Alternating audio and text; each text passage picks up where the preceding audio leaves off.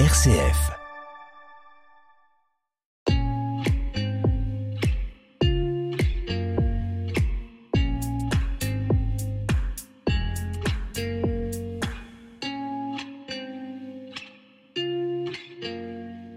Quelles seraient vos priorités pour vivre une année 2023 plus écologique? On en parle depuis la Bretagne avec notre invité Anne-Laure Troublé qui nous livre ses bonnes résolutions dans cette émission.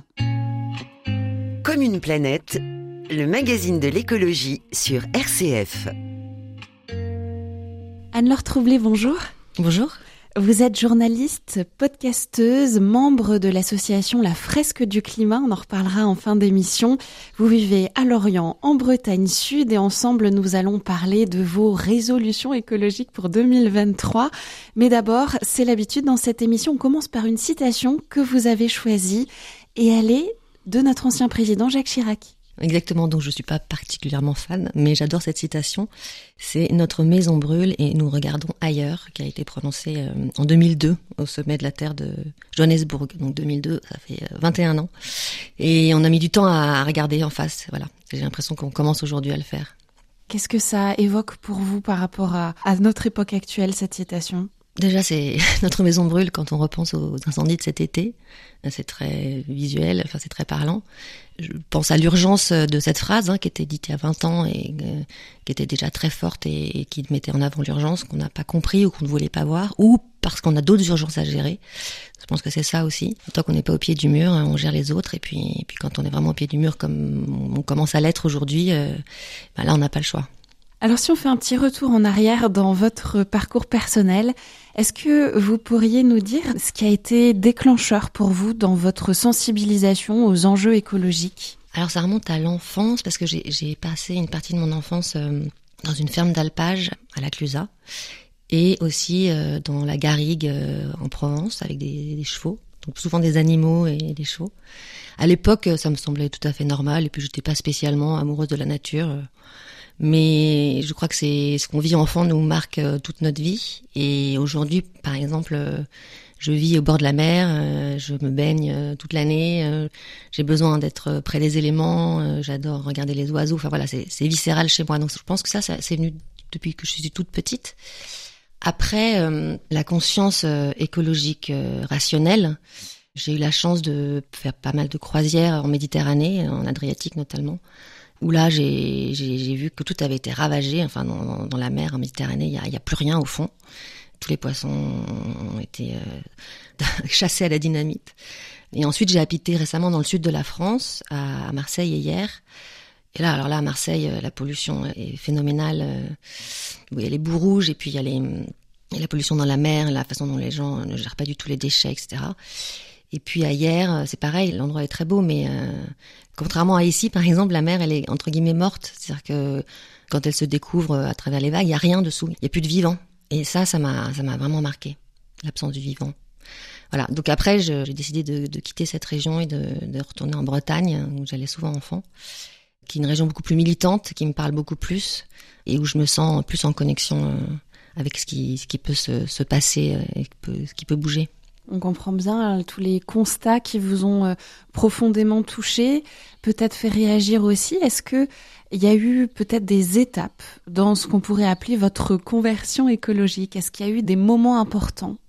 En fait, je, suis journaliste parce que j'ai créé en 2007 un magazine parental qui s'appelait, qui s'est arrêté il y a deux ans, Bubble Mag. Et j'ai toujours eu dans Bubble une rubrique euh, écolo. J'ai toujours essayé de de transmettre aux parents des pratiques, euh, d'acheter utile, euh, de pas trop acheter, etc. Donc ça, ça a été une façon dans mon métier de transmettre un peu mes valeurs sur l'écologie. Ensuite, hier, j'ai été euh, dans une association qui traitait les déchets, les alchimistes, qui en fait récupéraient les déchets en vélo, les biodéchets, pour ensuite les composter. C'est une association qui est dans toute la France. Donc là, j'ai été membre de l'association. Après, j'ai voulu, mais là, j'ai pas eu le temps parce qu'il y a une association assez génial euh, qui euh, récupère les cheveux chez les coiffeurs, les cheveux qu'on coupe, pour euh, en faire des boudins, pour les mettre dans les pores, pour capter les hydrocarbures qui flottent à la surface. Je voulais, je voulais fédérer tous les coiffeurs de hier et les inciter à rentrer dans le, dans le système. Et maintenant, aujourd'hui, c'est beaucoup plus concret parce que je, je suis en train de m'organiser pour euh, reprendre mes études et notamment un master à Lorient à la rentrée de euh, écologie euh, industrielle et territoriale pour justement accompagner les entreprises dans les changements, les bonnes pratiques, les empreintes carbone, transition d'énergie, etc. Donc une nouvelle casquette professionnelle qui, qui peut-être va arriver et nous sommes justement au tout début de l'année 2023.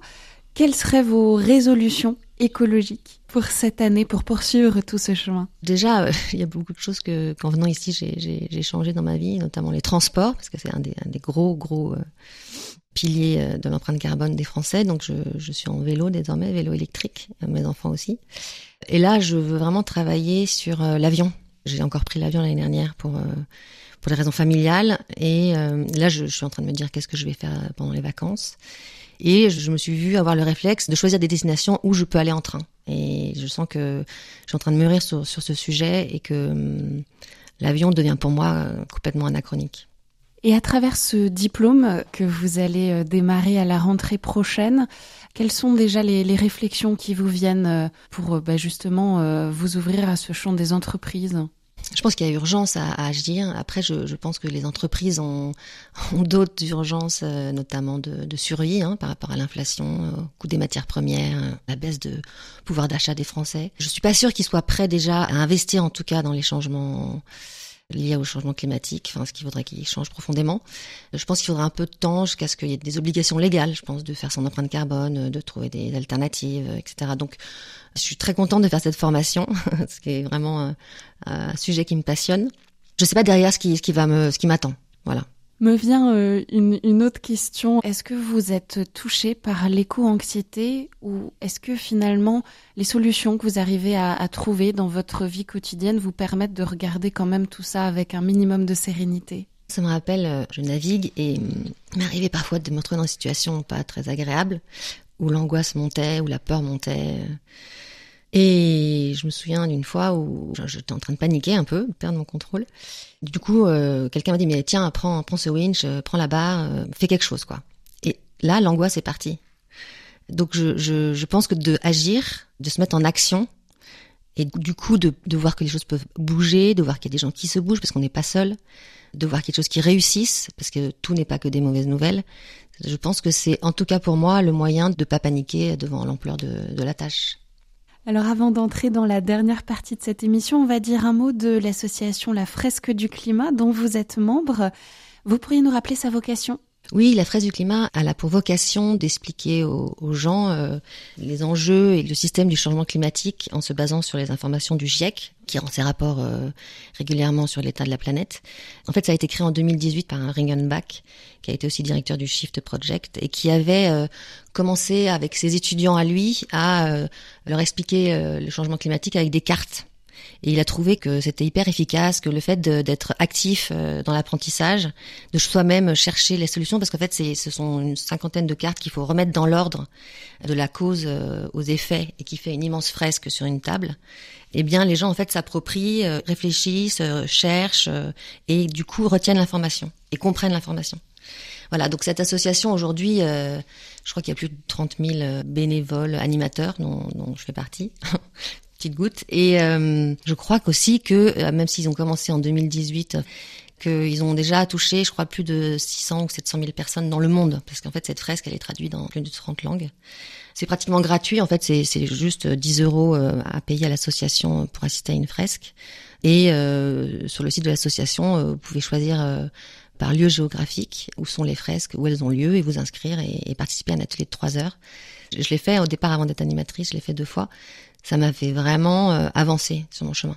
Alors justement, des ateliers, vous allez en, en, animer plusieurs en 2023 en Bretagne. Quelles sont les prochaines dates? Le prochain a lieu mercredi prochain, le, le 11 janvier à 14h45. Donc Lorient, il y a un restaurant qui s'appelle le Camp de base Tara, qui est dans les locaux de la Fondation Tara. Je trouve que c'était un lieu qui était lié justement à tout ce qui était enjeu climatique. Et puis c'est un beau lieu, lumineux. Voilà. Donc les, les ateliers ont lieu là.